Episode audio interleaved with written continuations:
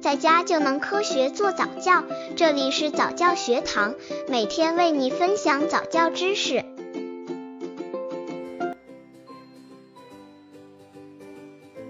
给宝宝们买书时，家长要选择质量好的书籍。在选择书，注意这几点：一、书的纸张不能太白。用白色纸张印制的书刊外观很漂亮，印刷非常精致，但读起来眼睛却很容易疲劳。不管是看书还是看电视，对比度太强都对视力有不良影响。纸张过白，一是会增加颜色的对比度，二是反射光线过强，会过度刺激视觉神经，容易引起视觉疲劳。看电视为什么要开灯？就是要减小对比度。如果图书纸张看上去十分刺眼，或者看了不到十分钟眼睛就感觉累了，那纸张颜色肯定是不合适的。刚接触早教的父母可能缺乏这方面知识，可以到公众号早教学堂获取在家早教课程，让宝宝在家就能科学做早教。二、反光不能太强，好的童书色彩要柔和，接近自然色，反光不能太强烈。反光越厉害，眼睛受到的刺激越强，眼睫状肌处于过度收缩的状态，眼睛特别容易疲劳，时间长了就会形成功能调节性近视。三、书的色彩不能太艳，宝宝的视觉需要刺激，但如果认为鲜艳的颜色就是对视觉的刺激，那就大错特错了。宝宝看惯了色彩太重、太鲜艳的颜色，以后对自然颜色的分辨力就会减弱。就好比我们给宝宝吃多了太咸的食物，以后他对食物的味道就不那么敏感了。所以，刚生下来的宝宝不用给他看彩色的书，可以先给他看一些黑白颜色的书。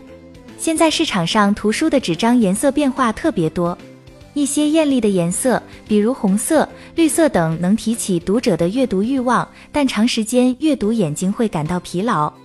所以，图书纸张的颜色还是以柔和的色调为好，比如淡黄色、淡粉色等。这些颜色阅读时不会使眼睛很快疲劳。四、画面不要太细，成人愿意看精细的画面，而童书画面却不能太细太复杂，字也不能太小，否则宝宝看起来很吃力，他会不自觉地睁大眼睛凑近图书，时间长了会影响其视力。从医学的角度讲，宝宝出生后视力发育还没有成熟，视力要一直发育到五岁才完成。五岁时，宝宝的正常视力才能达到零点八至一点零。在这期间，一定要注意保护宝宝的视力，因为宝宝的眼睛没有发育成熟，不能看太精细的东西，所以字大一些，画面简单一些为好。五还要注意看合文，看看书的装帧。瓶装书的纸不能太硬太薄，否则容易割破宝宝的手。精装书的书角要选择包角的或者圆角的，否则坚硬锐利的角容易戳伤宝宝。